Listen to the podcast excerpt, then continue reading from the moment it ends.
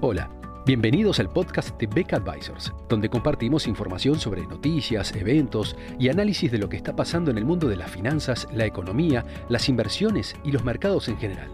Todas las semanas, un nuevo episodio con diferentes protagonistas de nuestro equipo o invitados especiales.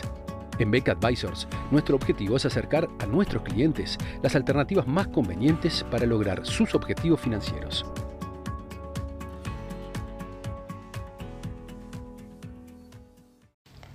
Los mercados accionarios en el mundo han entrado en un estado de pánico eh, debido a fundamentalmente a lo que fueron los datos de inflación en Estados Unidos el viernes pasado. Recapitulemos, el mercado esperaba una, una suba de precios en el mes de mayo de 0,7%, el dato observado fue del 1%, fundamentalmente por efecto de suba de precios relacionados con la energía. En lo que tiene que ver con el índice de precios excluido, alimentos y energía, lo que se llama habitualmente en Estados Unidos el core inflation,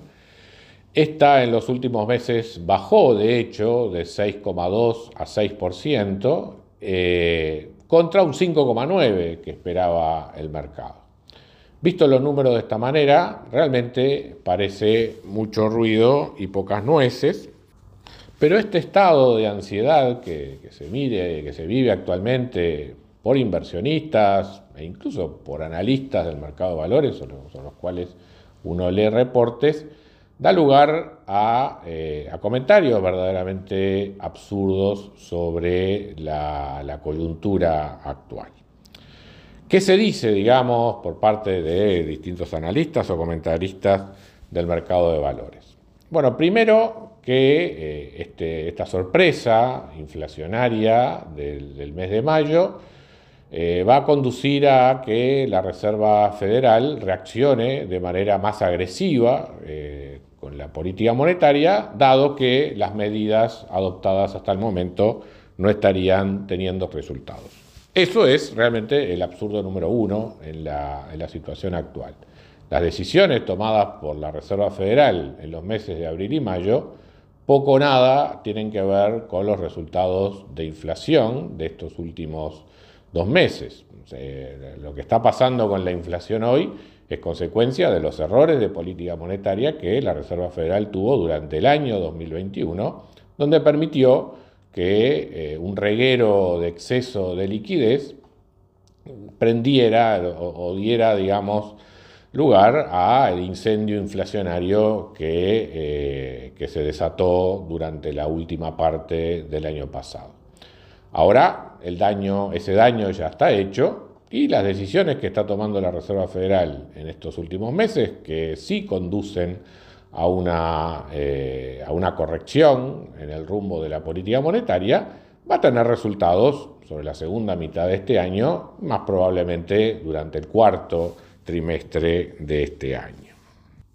En conclusión, en esta reunión de esta semana de la Reserva Federal, no deberíamos esperar cambios sustantivos respecto de decisiones anunciadas en la última reunión. Quizás sí pueda haber algún cambio cualitativo en el contenido del mensaje, en cuanto a que quizás pueda eh, dejarse de lado la expresión utilizada durante la reunión pasada de que eh, podría haber una pausa en el proceso de aumento de suba de tasas de interés luego de algunos aumentos de 50 puntos básicos. Yo creo que esa pausa posiblemente desaparezca del lenguaje de la, Reserva Federal, lo cual, por lo menos respecto de lo que venía siendo nuestro diagnóstico en BK, no, nos llama a sorpresa, porque justamente, como hemos dicho en otras, eh, en otras presentaciones, nuestra expectativa es que la tasa de interés continúe aumentando durante no solo 2022, sino también 2023 y quizás hasta comienzo de 2024, más allá de lo que eh, está esperando el mercado en estos momentos, hacia algo más cercano al 4% que al 3%. Y aquí es justamente el, otro absurdo que, se está planteando por parte de, muchos comentaristas de la situación del mercado. La alternativa entre eh, bajar la inflación o destruir la, economía. Eh, lo que está haciendo la Reserva Federal eh, es justamente tratar de poner la inflación en una senda descendiente, pero de una manera gradual justamente para que la economía pueda eh, asimilar este cambio en la política monetaria y más allá de que se desacelere el crecimiento, de todas maneras evitar lo que sería una recesión inducida por la demanda. O sea, por supuesto que los shocks de oferta que se están recibiendo, ya sea por los precios de la energía o por, los, o por las medidas eh, relacionadas con el coronavirus, como las cuarentenas y, las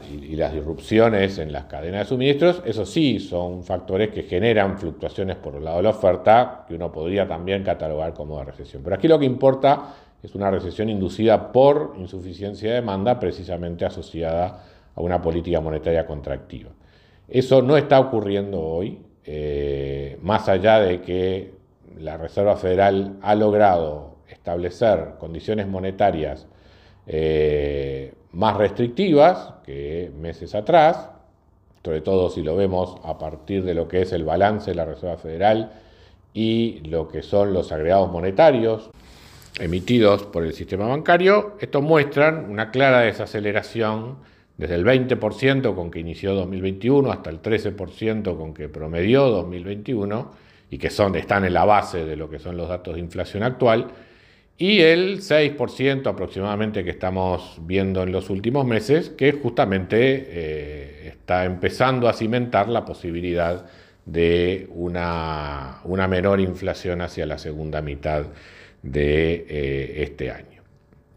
Lo que de alguna manera debería poner sobre la mesa la Reserva Federal es que esta trayectoria de la política monetaria no debería conducir a que esperemos una inflación de 2,5 o 2% para el año 2023. O sea, a lo que apunta esta senda de la política monetaria que ha establecido la Reserva Federal es a que la inflación baje durante el próximo año, pero probablemente a niveles de 4 o 5%, y que será necesario seguir aumentando gradualmente la tasa de interés hasta finalmente en un horizonte de 3 años probablemente retornar a una inflación de 2. Esa es la trayectoria donde es compatible bajar la inflación y al mismo tiempo evitar la recesión. Y de esta manera la Reserva Federal evitaría esta suerte de tensión de, eh, estar esperando por parte del público una, una, reducción mucho más acelerada en la inflación y esta suerte de dicotomía o de enfrentamiento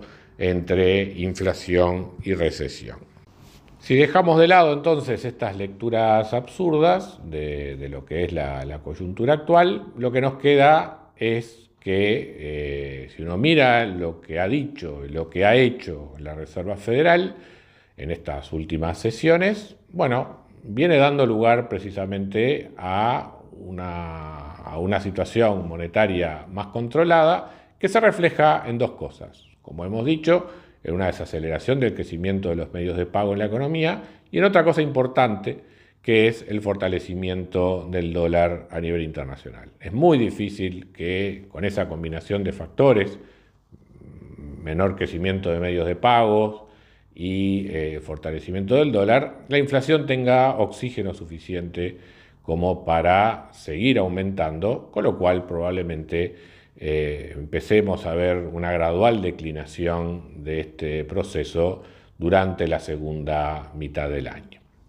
¿Qué esperamos entonces para la reunión de la Reserva Federal de esta semana y los anuncios se van a hacer el próximo miércoles? Bueno, básicamente lo que se había anticipado en la reunión anterior, o sea, una suba de 50 puntos básicos en la tasa de interés objetivo, una ratificación de la, de la senda que se venía eh, también anticipando para los futuros meses, sobre todo en lo que tiene que ver con la reducción del stock de activos eh, de la Reserva Federal. Y quizás la única novedad esté en la supresión de cualquier expresión que implique dar a entender que pueda haber una suspensión en el proceso de suba de tasa de interés en los, en los, próximos, en los próximos meses. Por supuesto, nos queda la duda de si el mercado reaccionará más negativo ante esta última eventualidad que a lo que pueda ser la ratificación del curso de política monetaria existente hasta el momento. Muchas gracias a todos por escuchar otro episodio del podcast de Beck Advisors.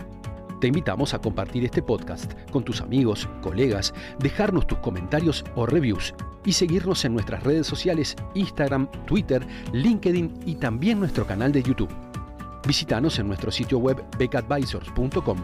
para leer nuestros informes, reportes y conocer más sobre nosotros. Hasta una próxima entrega y muchas gracias.